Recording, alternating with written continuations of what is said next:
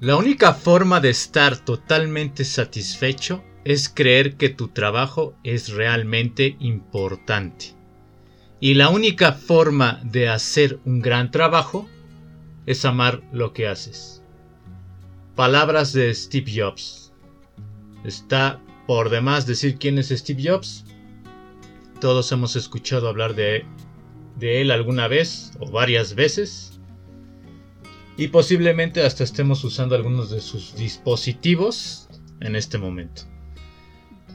Bueno, el episodio número 17 de hoy de su podcast Explorando la Conciencia se titula Hacer lo que amamos o amar lo que hacemos. ¿Cuál de las dos posturas a cuál de las dos decisiones tenemos que llevar a cabo? ¿Debemos renunciar a nuestro trabajo para seguir aquello que tanto nos apasiona? Esa es la pregunta con la que quiero partir. No es tan sencillo como parece, ni tampoco es tan complicado, pero es importante hacer una reflexión sobre ello, sobre qué tan importante es seguir nuestras pasiones, aquello que nos mueve tanto, o aprender a amar lo que hacemos. Escuchamos en muchas partes que debemos hacer aquello que tanto amamos, aquello que tanto nos apasiona. Y esto parece que casi por defecto nos va a traer la felicidad en automático. No hacer, por el contrario, aquello que amamos, significa como condenarnos a la infelicidad y a la miseria absoluta. Pero esta idea que ya se ha vuelto tan popular es realmente así. ¿Realmente es que no hacer lo que tanto amamos nos va a hacer infelices? ¿Realmente se puede hacer lo que amamos? Y si se puede hacer, esta actividad es eterna y siempre nos va a traer la misma satisfacción. ¿Nos hemos preguntado eso o solamente escuchamos estas reflexiones, estas frases, sin cuestionarlas? Seguir nuestras pasiones, nuestros gustos, las cosas que amamos, es inspirador, es motivante, es energetizante, es renovador, es emocionante en una palabra. Pero, ¿realmente es sostenible a lo largo del tiempo? A la luz de la impermanencia. Recordemos que todo cambia. Realmente es que podemos amar la actividad en sí misma por siempre. Porque si nosotros cambiamos, ¿no cambiarán también nuestras pasiones? Nuestro cuerpo cambia. Nuestras habilidades cambian, nuestros conocimientos, nuestras experiencias cambian. ¿Nuestras pasiones no cambiarán también? Uno de los peligros de hacer lo que amamos, peligros entre comillas, y seguir esos deseos, es caer en una falacia narcisista, y subrayemos esto, una falacia egocéntrica, donde lo que hacemos debe estar siempre a mi servicio, para yo realizarme, para satisfacer a mi yo. Yo hago lo que me apasione. Yo, yo soy el que realiza eso. Y no me malentiendan en este punto, quiero quedar claro. No digo que que no hagamos aquello que tanto nos gusta, nos apasiona y nos mueve. Lo que quiero decir es que observemos de dónde viene ese deseo. Porque no es lo mismo que la, la vida sea la que nos presente las pasiones, a que mi ego, a que mi egocentrismo, mi narcisismo, sea el que guíe mi vida. Esta idea de un yo que debe satisfacerse siempre, casi casi a costa de los demás. Y ahora vamos a ampliar un poco más esta reflexión. Ama lo que haces. Amemos lo que hacemos. Quizá no sea la actividad que tanto te gusta, aquella que has soñado tanto, pero puede permitirte pagar tus cuentas, hacer proyectos, ahorrar y ganarte la vida en una frase. Pero además esto puede permitirte hacerte el bien al otro, a los otros. Y aquí ya pasamos de un plano de un yo que busca solamente satisfacerse así y sus deseos, a dar un servicio, a entregarnos al otro. Dar un servicio como preparar una comida o vender un, celular, por ejemplo, un producto que pueda ser útil a las personas, es importante. Y podemos llegar a amar eso que hacemos. Usted, o nosotros, mejor dicho, al aprender que amamos lo que hacemos, estamos mostrando lo que somos. Ser felices, plenos, amables, haciendo lo que amamos, viene más del alma, por decirlo de esta forma, viene más del corazón. Ser felices, ser plenos, amables, haciendo lo que amamos, parece un tanto más sencillo. Pero más complicado suena amar lo que hacemos. Y parece esto más profundo incluso.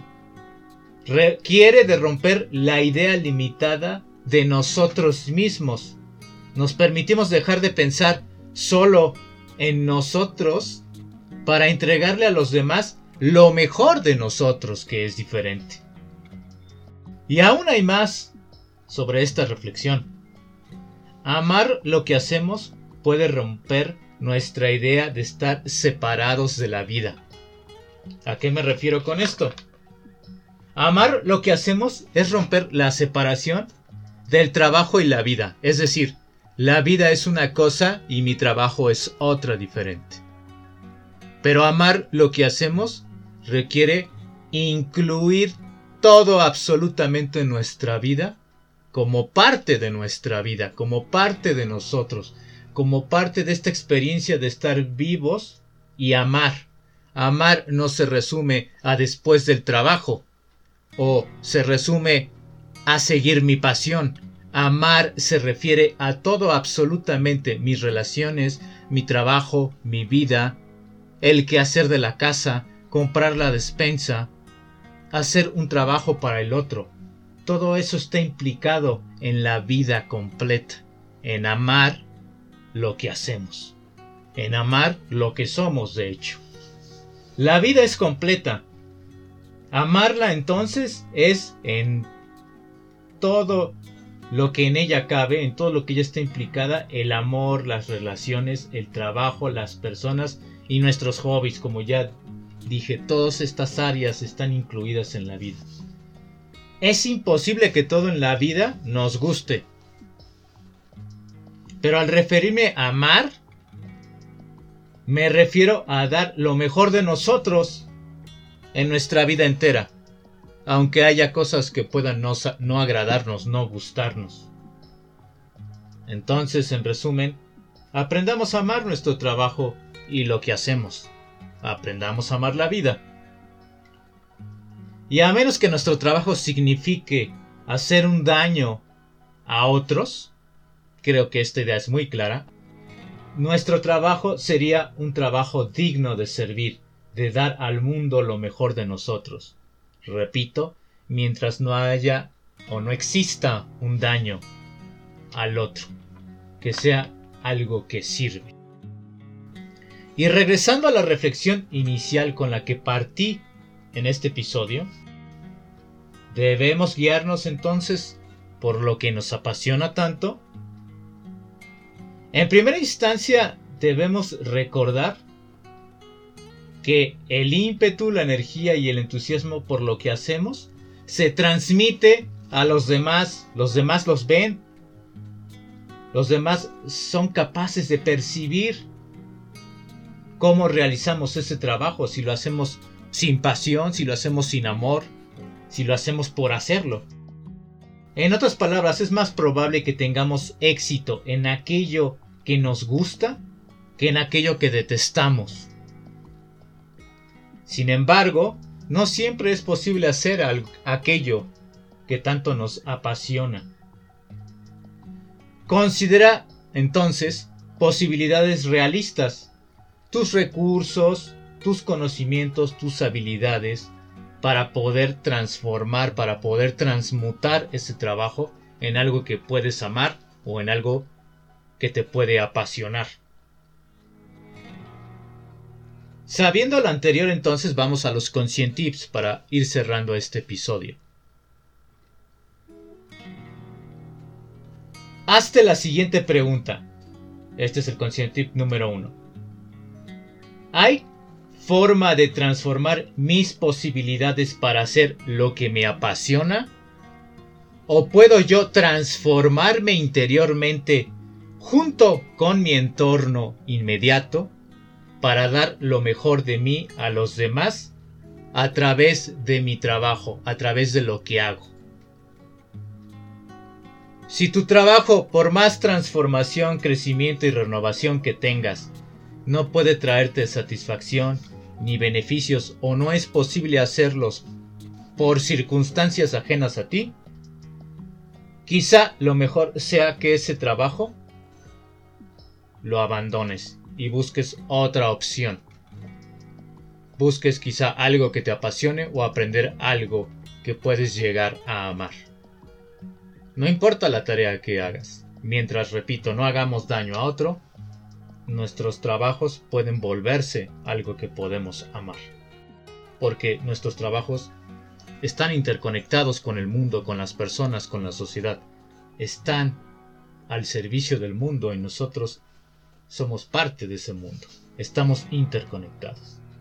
El conscientip número 2 sería, busca una actividad que te mueva. Y cuando digo una actividad que te mueva o que te apasione, no me refiero a distracciones o entretenimiento como la televisión, el internet. Está bien eso, está bien, todos necesitamos descanso, yo mismo lo hago, frecuentemente, cotidianamente de hecho. Pero no me refiero al entretenimiento, a la distracción cuando hablo de una actividad que te mueva, sino yo hablo de una actividad del alma, una actividad que te toque el alma, que te toque el corazón, que te remueva las entrañas, que te haga sentir vivo, que te transforme enteramente.